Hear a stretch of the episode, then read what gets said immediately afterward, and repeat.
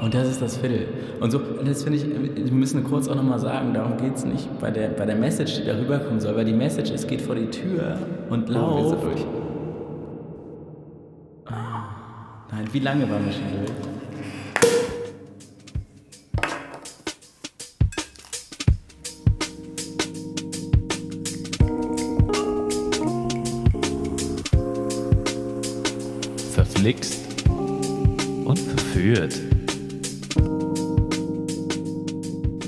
Fiedler.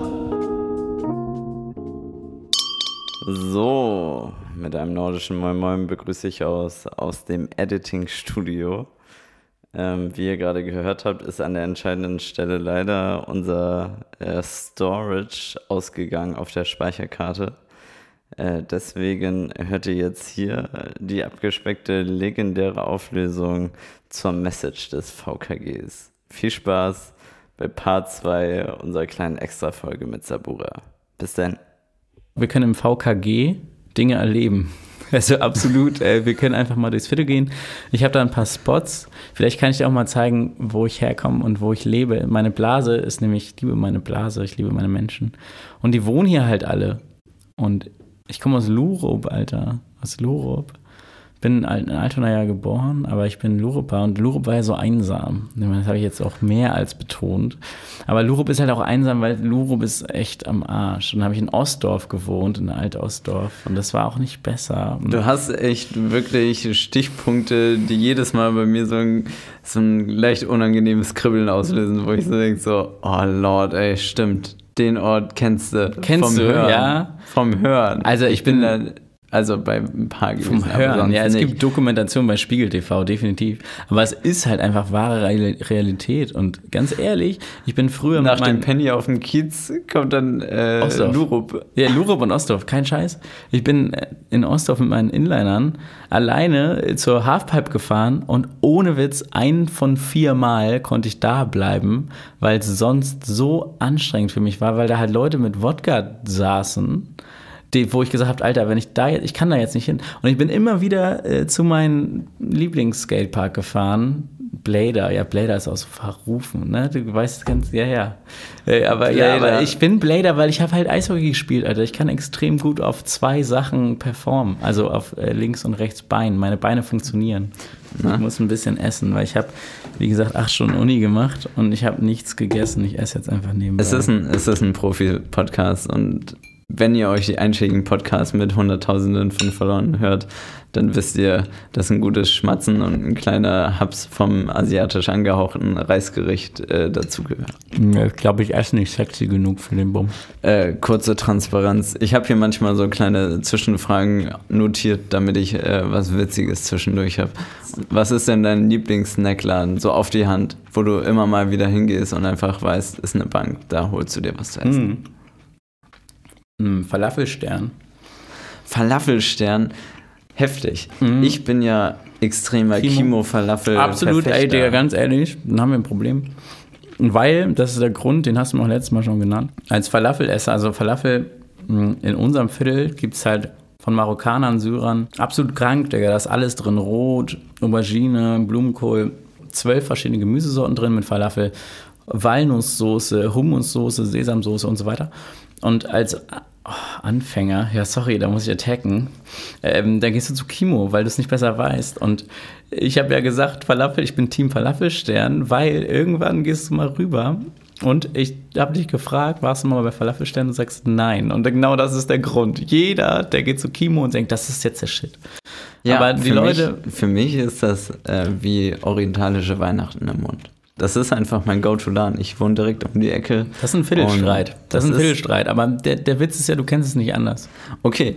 Ich war Ich- ja bei beiden schon seit Jahren. Ich lasse mich das nächste Mal gerne von dir bei äh, Falafelstern einladen. Wenn du, wenn du Hunger hast, Sternfalafel oder Falafelstern? Mm, Das, der Laden heißt Falafelstern und du bestellst Sternfalafel, weil das deren Spezialität ist. Und ja, wenn du Hunger hast, dann lade ich später auf eine ein. Das müsste sein. Geil.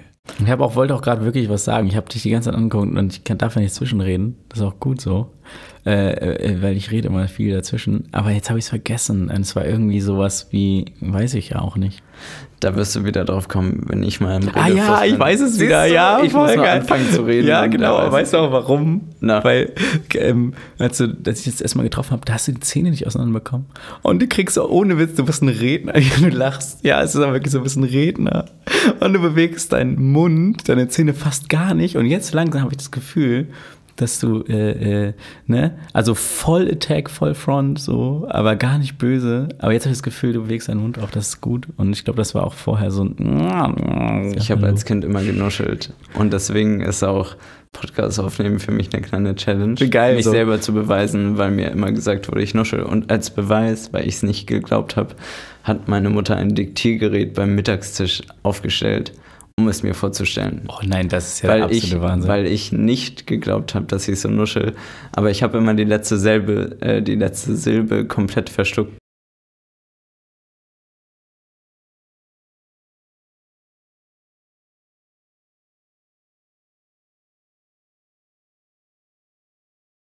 Wusstest du, dass das ein Schnelldenkerproblem ist? Das habe ich auch aus dem Podcast. Das ist ein Schnelldenkerproblem, weil du denkst immer schon das Wort, sprichst es aber nicht aus und gehst zum nächsten über.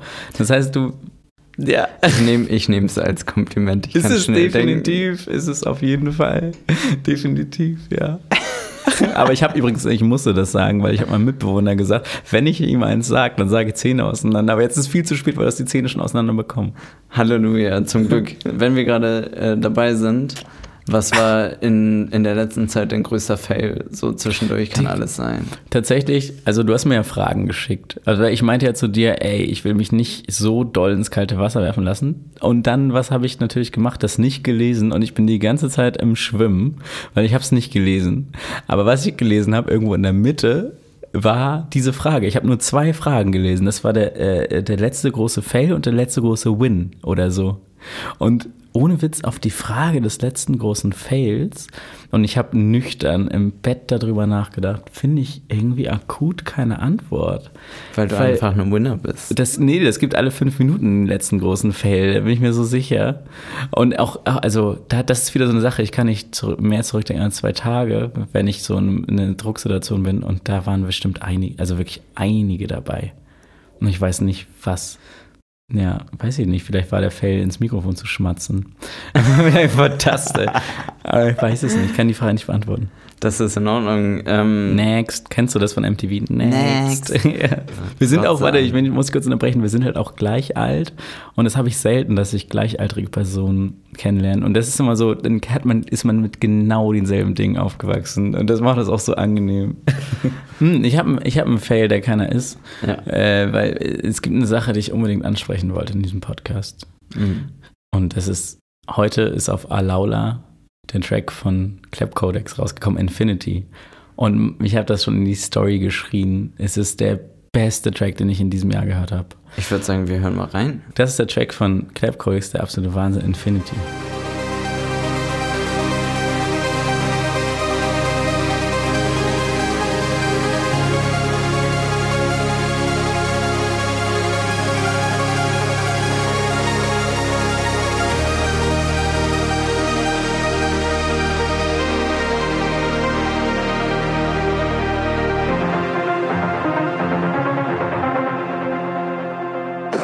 Das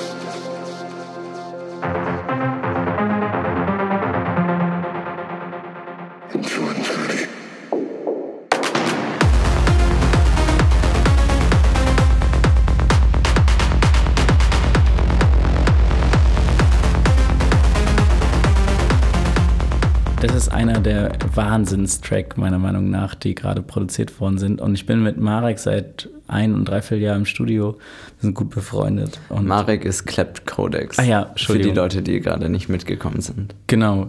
Und er ist auch Arzt übrigens, wie du.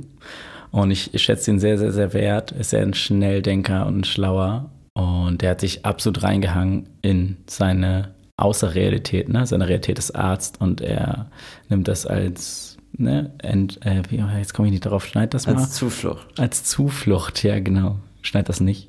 ähm, als Zuflucht. Und ohne Witz, was der da macht. So krass. Er hat mir den Track gesendet vor zwei Wochen und ich Ich habe den auf die Schulter geboxt. Ich war so, Digga, das geht gar nicht. Was hast du da gemacht? Was an dem Track flasht dich so? Also warum findest Boah, du diesen Track so besonders gut? Hm, das ist, oh, das ist gut, weil es ist genau das, was ich machen will, was ich ausdrücken will, ohne dass ich es jedes Mal hinbekomme. Ich habe mich in seinem Track wiedergefunden, dass es eine Melodie und eine Epikheit hat, eine emotionale Reise ist und gleichzeitig halt voll auf die Fresse. Und ich bin halt genauso, ich bin energetisch, wenn die Kickdrum da ist und voll da. Und bin halt aber auch super emotional, sehr lang, ist ein sehr langer emotionaler Break.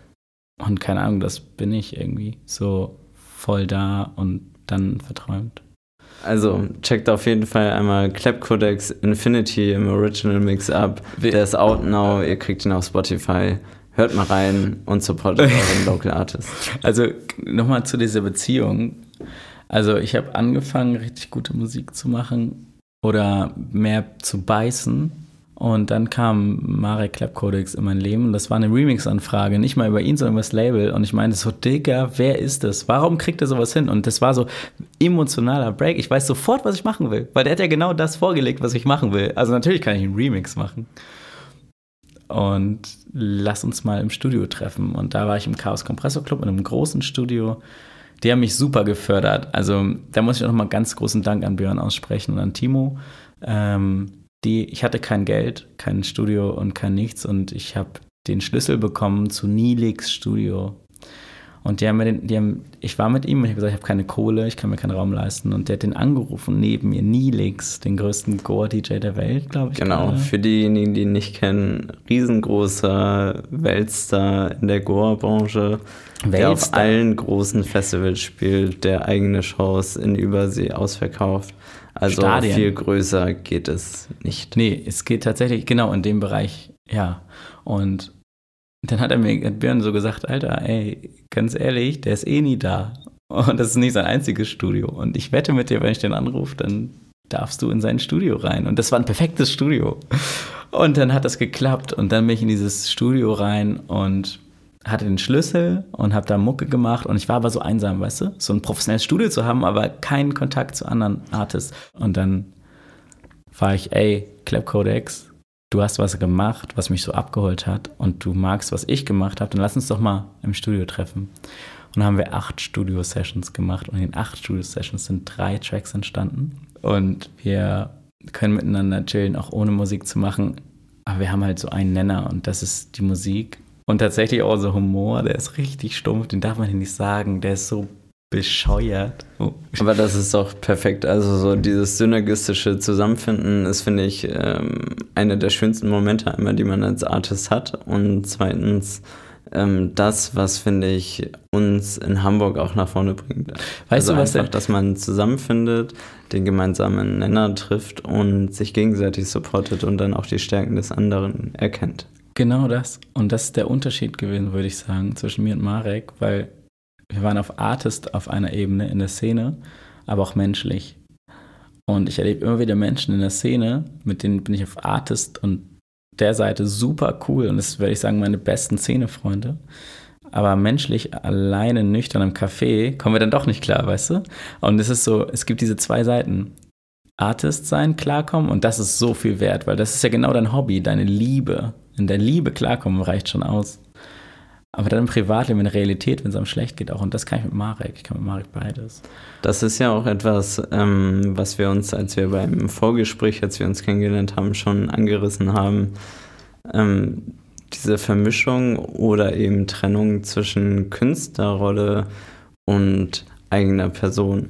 Und da hast du angesprochen, was dir ja total wichtig ist, dass du als authentischer Artist äh, dich präsentierst. Ja, das und das- heißt, deine Persönlichkeit ist gleichzeitig im Exposure in der Öffentlichkeit wie auch deine ja, künstlerische Darstellung. Ja, genau. Weil das halt viel zu anstrengend wäre für mich, zwei Rollen zu spielen. Ich habe eh schon so viel im Kopf. Und mir wird das irgendwie, ich glaube, ich wäre schlechter drin. Ich glaube, ich wäre einfach nur schlechter drin, das umzuswitchen, wenn irgendjemand mit mir als Sabura spricht. Und das, Das ist, ja- das ist eine Seite, die, das ist halt aber auch äh, alle Deckungen fallen lassen, ne? Und deswegen ist es also persönlich. Und deswegen ist es ja auch so verletzlich, so wie ich dir vorhin erzählt habe, wenn du einfach sagst, ich muss in einer Minute auf der Bühne sein, es tut mir leid. Und trotzdem Leute denken, ey, du Arsch. So. Das ist halt so, ne? Wenn du authentisch bist, das bedeutet immer, authentisch, ich, ich hasse dieses Wort, aber das bedeutet halt immer, eine Hülle fallen zu lassen und in jedem Moment so reagieren, wie du wirklich reagierst. Und ich habe, ich glaube, das ist der gesundeste Weg, weil jetzt kann ich auch Leuten sagen, ey, ich habe es von Leuten im Club gesagt, mir geht es gerade nicht gut. Und ich habe Leuten auch schon im Club gesagt, ich fühle mich gerade nicht und ich bin nüchtern und es wurde so oft nicht akzeptiert. Es wurde einfach gesagt, nee, ich kenne dich doch über Instagram als verravten Dude, warum nimmst du jetzt die Line nicht? Oder warum trinkst du mit mir keinen kurzen? Und ich musste drei, viermal sagen, ich fühle mich nicht. Ich will das nicht mit dem Auto da.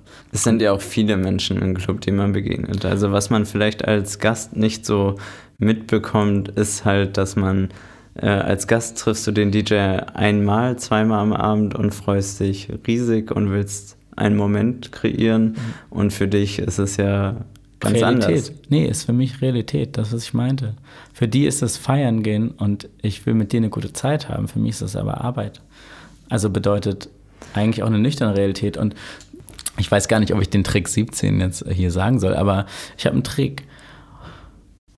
Ich habe einen Autoschlüssel dabei manchmal obwohl ich getrunken habe. Und dann akzeptieren die Menschen das Nein. Und das finde ich so traurig, weil die sagen, nein, Niklas, du bist auf der Verraved bei Instagram oder wir kennen dich doch und irgendwann sage ich, okay, machen wir. Aber wenn ich das, den Autoschlüssel dabei habe, dann ist das so, ach nee, betrunken darfst du ja nicht fahren oder du darfst ja nicht fahren.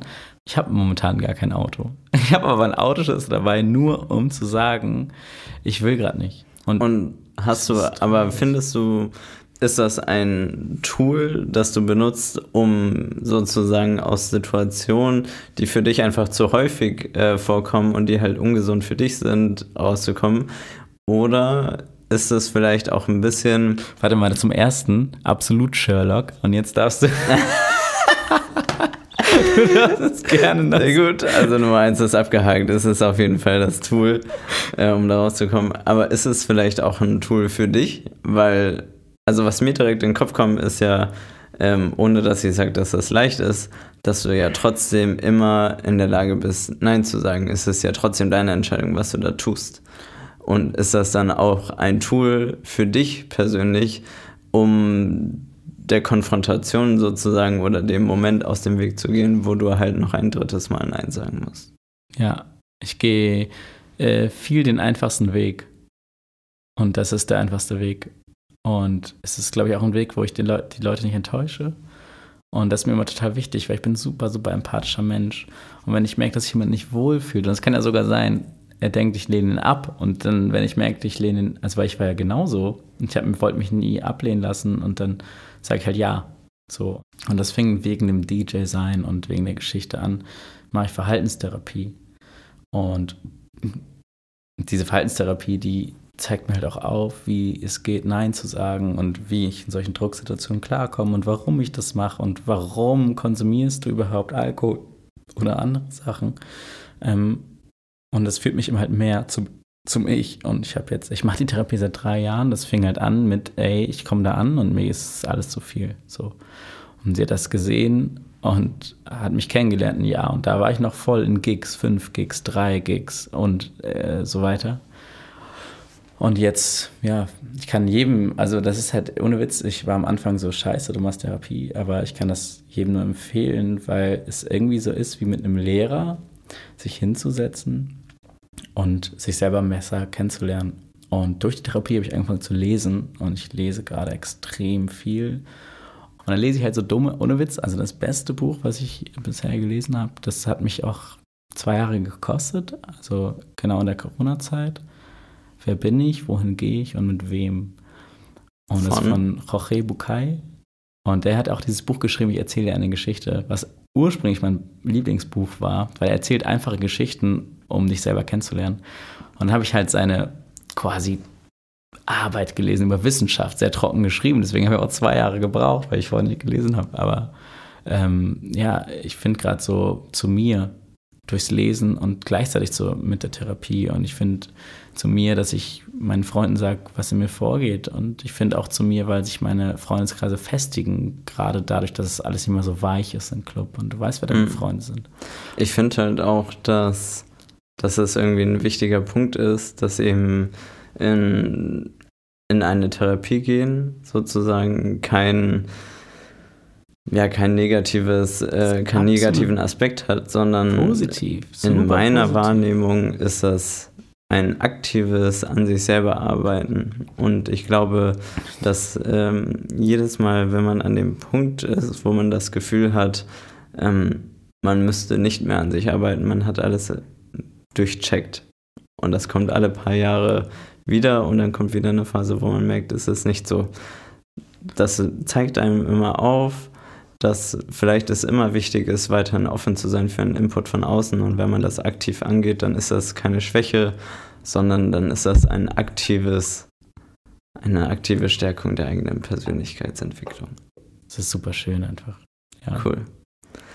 Ich glaube, das ist ein gutes Schlusswort zu dem Thema. Ich würde noch mal ganz gerne mit dir über deine Musik reden. Also ich würde gerne wissen, du hast gesagt, dass du im Moment einen gewissen Musikstil fühlst und das auch als Ventil nutzt. Ja. Und es interessiert mich, wie so dein Soundbild sich aktuell verhält und wie es sich vielleicht auch entwickelt hat in den letzten Monaten oder Jahren. Du hast ja meinen letzten Track, ich habe dich gefragt, als du bei mir warst. Meinen letzten Track, Lost Compagnon. Ich weiß, ich spreche es jedes Mal falsch aus, aber ich habe es so gelernt, Lost Compagnon. Ähm, hast du ja gehört, ne? Und das war eine super melodische Nummer und du warst auch ein bisschen verwundert, so. Aber das ist immer noch das, was in mir drin steckt. Also ich re reagiere aus Impulsen und das war so ein Track, da hat so eine Lebensphase, Lebensphase ge gecatcht. Ich bin in das Studio gegangen und ich weiß genau, der Track hat nicht länger gedauert als 20, 30 Stunden. Und mir ging es richtig scheiße. und ohne Das, Witz. das ist so das, was du nicht erwartest von dem DJ. Mm. Dass er sagt so, oh, der Track, wo die Leute zu Das ist tanzen. die Wahrheit, Digga. Und jeder, Mhm. die, die anderen, ne, also lügen vielleicht oder wollen sich es nicht eingestehen, aber mir ging es richtig scheiße zu dem Zeitpunkt und ich habe den Track gemacht. Und da war kein Titel. Dann habe ich den weiter produziert und dann kam so eine Kackphase in meinem Leben, die ist kurz, die ist jetzt gewesen. Also ich habe mich verloren und ähm, ich wusste, das Release steht an und es war kein Titel da. Und dann haben die gefragt, was ist der Titel? Und habe ich gesagt, ey, Lost Compagnon, weil ich mich in dem Moment super damit identifiziert habe. Und das ist ein melodischer Track. Und ich möchte was machen, was auf der Tanzfläche funktioniert. Und es ist halt wirklich so, der Gedanke ist, ich höre mir die Top 100 an und mir gefallen zwei Tracks von dem Beatport Top 100. Und ich denke so, Digga, warum? Vor fünf Jahren hat mir wirklich mindestens über drei Viertel gefallen. Und jetzt bin ich gerade wieder so in diesem Modus, ich will mich hinsetzen, ich möchte was Nachhaltiges machen, ich möchte machen, Musik machen, die mir selber gefällt, weil in Top 100, ohne Witz, gefällt mir der meiste Scheiß gerade nicht mehr. Und ich meine, du hast ja, du hast mir heute geschrieben, dass du einen neuen Track gesigned Ah, hast. ich habe ihn gesigned, bei euch, bei euch hier, ne, ja. bei Verflix Music. Ja. Kurze Werbung in eigener Sache. Ähm, wei- hast ja. du schon einen Track-Namen dafür? Oh ja. ja, den muss ich, also je nachdem, ich- vielleicht werde ich ihn noch ändern. Der heißt Dozy.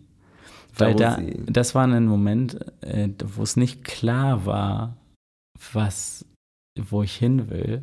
Und Dozy ist so Vernebelheit im Kopf, habe ich auf jeden Fall das Wort irgendwie so definiert und war so, ja, Dozy halt einfach, ne? Einfach mal machen.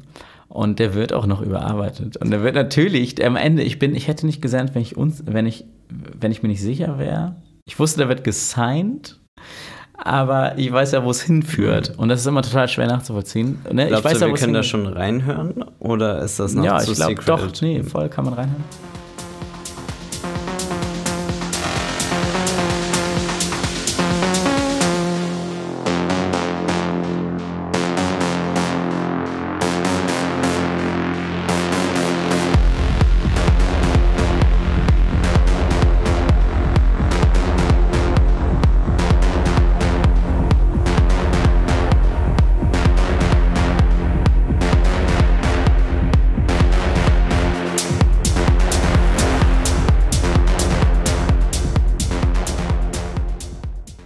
Da bin ich auf jeden Fall ultra gespannt. Alter, ich würde mal sagen, ihr merkt ja schon, dass das Ganze noch ein bisschen in, in den Secret-Schuhen steckt. Ihr seid jetzt ein bisschen hier Mäuschen, ihr dürft ein bisschen mitflüstern, was hier auf Label-Ebene passiert in Hamburg. Es war richtig witzig. Wir haben es ja am Anfang angeschnitten, äh, dass wir beim Vorgespräch, da hat er mir ja die ganzen Nachrichten schon geschickt. Also ich bin ultra excited. Ich freue mich mega, dass wir mit dir einen weiteren Hamburger Künstler irgendwie bei Fairflix Music unterbringen können, weil das ist ja irgendwie das ganze Standing auch von Fairflix Music, dass wir jetzt dahin gehen wollen. Nicht zu weit raus, ne? Nicht zu weit raus, zu weil weit ja, ihr seid genau das, was es eigentlich sein sollte. wir wollen halt Synergismus und Hamburg als Standort voranbringen. Aber darf ich kurz mal eingrätschen? Ja, Weißt du, was das Problem ist? Diese Szene gibt es seit 30, 40 Jahren. Und das Ding ist, alles, was ihr macht, ist eine Weiterentwicklung von Kreativität. Und das schätze ich so, weil wir im Hier und Jetzt macht ihr, bietet ihr mir eine Plattform, dass ich hier sein darf. Aber wir sollten trotzdem auch schätzen, dass es Leute gibt, die das im kleinen Kreis schon seit Jahren praktizieren. So. Der Und ganze Weg ist gehen. wir haben unsere Zielgruppe, genau, ja. Das ist genau, wir, wir machen diesen Weg weiter und das finde ich auch total okay und so, total geil. Aber wir finden das Rad nicht neu. Und ich bin der, der ich jetzt bin und der hier steht, so nur weil es so viele Leute gegeben hat, so viele tolle Leute, die das halt schon voraus gemacht haben. Und ich glaube, das ist halt auch etwas, was man, und das sieht man auch ganz häufig in vielen verschiedenen künstlerischen Formen, dass die Wertschätzung für das, was geschaffen wird, häufig erst im Nachruf geschieht, beziehungsweise in Retroperspektive erkannt wird. Und es ist halt viel einfacher, über Dinge, die schon passiert sind, zu sagen, das war unausweichlich, natürlich war das der Zahn der Zeit, natürlich kommen wir dahin, natürlich hat es sich so entwickelt. Aber es gehört halt auch Mut dazu und auch das ins Wasser springen, ins Ja. kalte Wasser springen, ins Ungewisse, um dahin zu kommen. Ja. Und es ist immer toll, wenn man Leute hat, die Vorreiter sind. Und wir versuchen alle hier unseren Teil zu tun, dass wir auch äh, weitere Teile des großen Beckens des Lebens erfahren. Ja, ja, voll, genau. Ich liebe es, für Hamburg dazustehen. Ich liebe es, diese Stadt weiterzubringen. Ich liebe Synergismus. Ich will, dass wir uns alle zusammen pushen und zeigen können, wie viel man erreichen kann, wenn man zusammen eben für etwas einsteht. Weil das, was du gerade gesagt hast, das hat mit keinen politischen Themen zu tun. Nein. So, und wenn hättest du mich jetzt gefragt, was macht die Hamburger Szene so besonders, dann ist es der Grund, den du sagst. Dass, also ich fühle mich hier auch so wohl und ich fühle mich hier so aufgenommen, weil wir eine Zusammenarbeit pflegen irgendwie. Das ist super krass, Digga. Worum geht's? Es geht um, jeder möchte sein eigenes Ego pushen, jeder möchte das und das machen, aber wirklich, und das glaube ich, da bin ich von überzeugt, dass es darum geht, den Leuten was zu bieten, also mir als ursprünglichen Raver eine schönere Szene zu bieten. Und das macht Hamburg so schön, das macht Hamburg so familiär und ich, ich, ich schwör's dir, du kannst mit jedem Kollektiv reden und ihr kriegt irgendwas Tolles hin. Und ich habe auch schon Kollektiven an den Kopf geworfen, so, das passt mir gerade nicht, weil auch Einstellung falsch ist. Ich glaube, dass du ja aber auch ein perfektes Beispiel dafür bist. Ich meine, du bist nicht direkt aus Hamburg. Du bist nicht hier mit den Kollektiven Ah, ich bin in losgeworden. Altonacke, ja. Ich bin in Altona geboren. Hallo, können wir das mal bitte schön? Ich bin in, Okay. Al ich bin in Altona geboren, ja? In Altona. Ich, ich, ähm, ich bin schlecht vorbereitet. Also, also ich weiß nicht, wo er geboren ist. Aber dann ist er in Altona geboren. Auf jeden Fall, ich habe gerade rausgehört, dass du viel in Lob und Elmshorn unterwegs warst. Ich war drei Jahre meines Lebens in einem Sound unterwegs. Ja. Auf jeden Fall an Ich- dem Punkt, wo es dazu kommt, dass du halt als, als eigene Person irgendwie hier deinen Fuß fest, ähm, geht es nicht mehr darum, wo du herkommst oder was du gemacht hast, sondern was du hier sozusagen repräsentierst. Welche hast du mal, Person du Hast du mal gecheckt, dass wir als Veranstalter den Leuten einen Schutzraum und einen Freiraum bieten, neben seinem Chef zu tanzen, ohne dass er das morgen auf der Arbeit vorhält? Du kannst neben dem Bäcker und dem Banker auf dem Tanzfloor eine, einen Vibe erleben, den es sonst nie in der Gesellschaft gegeben hätte. Du kannst auf der Tanzfläche lösen sich alle äh, Einschränkungen und alle Bilder oder alle äh, Social Media Sachen auf, weil in dem Moment existiert kein Handy, es existiert gar nichts außer dem Moment. Und das finde ich halt so interessant und deswegen bin ich in die Szene gedrängt. Weil das einfach so ein Moment ist, wo ich gucke dich an und ich nehme dich, wie du bist. So. Ich glaube, das ist das perfekte Schlusswort. Ich möchte mich auf jeden Fall ganz herzlich bedanken für das Gespräch. Es war mir eine Riesenfreude, ultra cool, dich kennenzulernen. Ich finde, du bist ein weiterer Teil, der zeigt, dass Hamburg halt viel zu bieten hat und einfach einen extrem guten Move nach vorne hat. Und ich freue mich sehr auf die nächsten Veranstaltungen, die kommen. Innerhalb und auch nach der Pandemie. Ey, atme, du lebst. Und ich freue mich, ähm, mit dir gleich nochmal ein bisschen um die Häuser zu ziehen. So. ähm, und Dankeschön. Ich äh, sehe das auch als Riesenchance, mich ein bisschen mehr zu präsentieren als Mensch. Ähm, danke dafür. Einfach danke, ohne Schmalz, ohne wirklich, ne? Ähm, ich trinke mich jetzt so zu, dass ich morgens weiß. Ja, tschüss, danke schön, tschüss, tschüss, tschüss. Also, wir verabschieden uns. Wir sehen uns in zwei Wochen wieder. Das war Sabura bei Verflixt und Verführt in den Podcast-Studio in Hamburg. Vielen Dank für die Möglichkeit in diesem Raum und wir freuen uns auf die nächste Woche. Ciao, ciao, ciao.